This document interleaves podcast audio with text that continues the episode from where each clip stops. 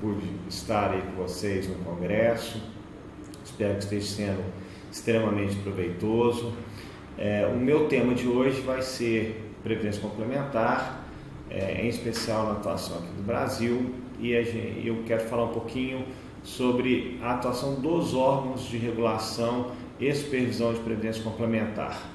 No Brasil, a gente tem uma situação peculiar que a regulamentação de previdência complementar é traçada, tratada por uma lei complementar e essa lei complementar ela deixou em aberto a possibilidade dos órgãos de regulação e fiscalização do sistema aberto e fechado serem o mesmo ou serem distintos. Então, tem o sistema aberto, que é aquele que é com, executado com, com finalidade lucrativa, onde a gente tem basicamente bancos e seguradoras com entidades de, de previdência complementar, e o sistema fechado, que são os fundos de pensão, esses sem finalidade lucrativa.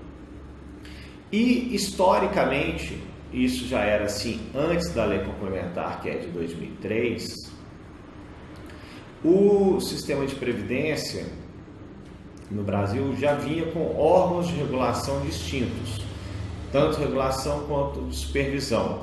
Um órgão específico para as abertas é, de supervisão, um órgão específico de regulação e para as fechadas a mesma coisa, um de supervisão e de regulação completamente distintos.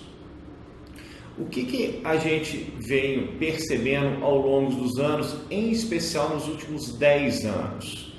Houve um aumento brutal daquilo que a gente chama das reservas das é, entidades abertas em uma comparação com aquela que seria o crescimento das entidades fechadas. Que, para vocês terem uma ideia de números, né, de 2005 a 2015, o patrimônio administrado pelas entidades fechadas ele cresceu de é, 320 bilhões para 720 bilhões e das fechadas cresceu de 76 bilhões para 530 bilhões. Nós estamos falando o seguinte: enquanto nas fechadas o patrimônio em 10 anos duplicou, nas abertas esse patrimônio quintuplicou. E mais, no Brasil também é conhecido, é sabido que a gente tem taxas de juros altas. Se é, a, o patrimônio das entidades fechadas ficasse rentabilizando pela taxa Selic, que é aquela que o governo paga, né, os juros dos títulos, é, a, o crescimento do patrimônio seria superior a essa, essa, essa duplicada, ia ser um patrimônio de 120% maior, mais ou menos.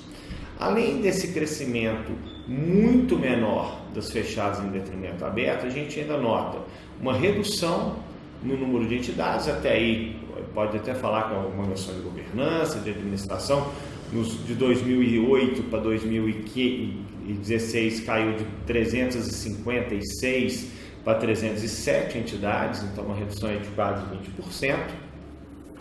É, e o número de pessoas que aparentemente cresceu, mas cresceu muito pouco, 30 mil pessoas no universo de 3 milhões e 200 mil.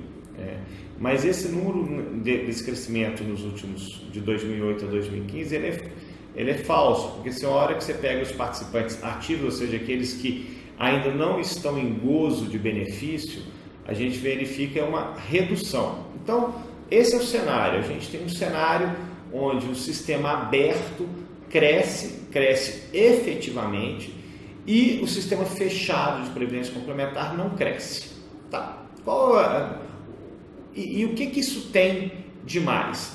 Tem que aparentemente há alguma coisa de errada é, nesse processo. Por quê? As entidades fechadas, como disse o Fundo de Pensão, eles são sem finalidade lucrativa.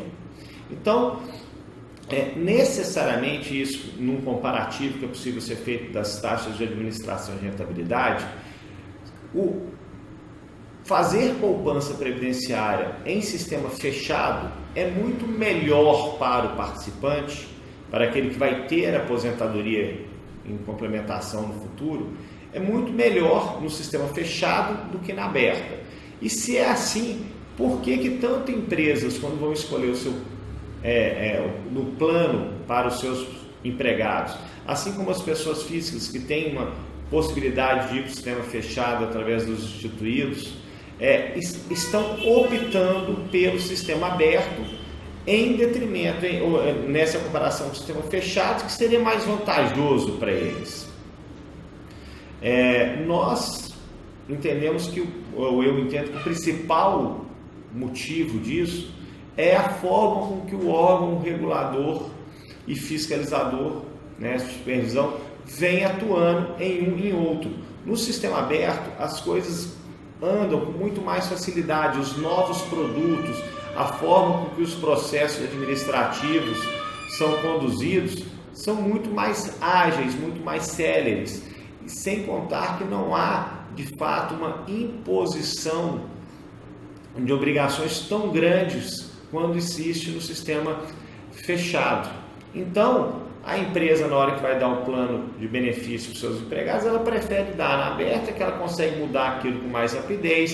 Se precisar fechar, ela fecha com mais rapidez.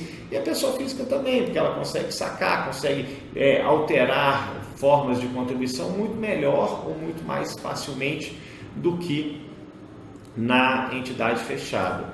E aí a gente vai entrar naquele que é, é a, a linha de fundamento principal do artigo, que é dentro da, da sua função, é, o Estado, dentro da sua função de, é, seja de proteger a, a, a, Previdência, no sentido de incentivar a Previdência complementar, seja na própria regulação de mercado, ele devia ou ele deve incentivar a concorrência, no sentido de propor regras de atuação similar para que aí sim os mercados que forem tiverem características diferentes acabem é, se autorregulamentando, não que eu esteja defendendo uma autorregulamentação, mas que as pessoas, na hora que forem optar pelo sistema aberto ou pelo sistema fechado, optem por um produto que seja mais adequado para eles pelo produto e não pelos entraves de regulamentação, que é o que vem acontecendo hoje,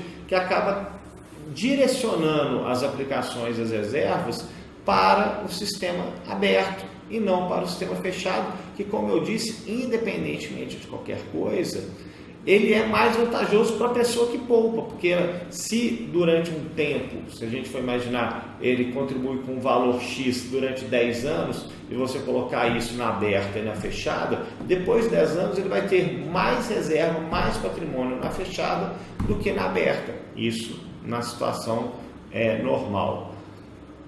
Então, analisando isso tudo, a nossa, a minha proposição que o estudo chega fazendo essa análise da atuação do Estado na economia é, é que é, o ideal seria, já que há a possibilidade pela própria lei complementar, de ter existir um órgão apenas para tanto supervisão e um órgão para regulação para previdência complementar, que não seria o da aberta, porque o da aberta hoje ele é junto com o segurador, então você tem ali um risco de contaminação, pegando até a, aquela linha do Tirol de é, captura de regulação, onde o agente público pode até atuar em, em, em favor da empresa e não do consumidor final.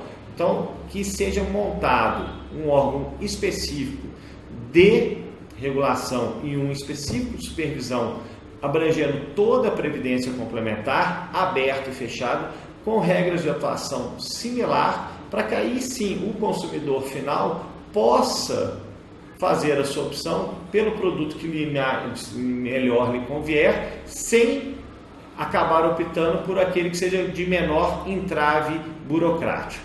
É isso que eu queria dividir aí com vocês. Espero que vocês aproveitem bastante o congresso. Um abraço.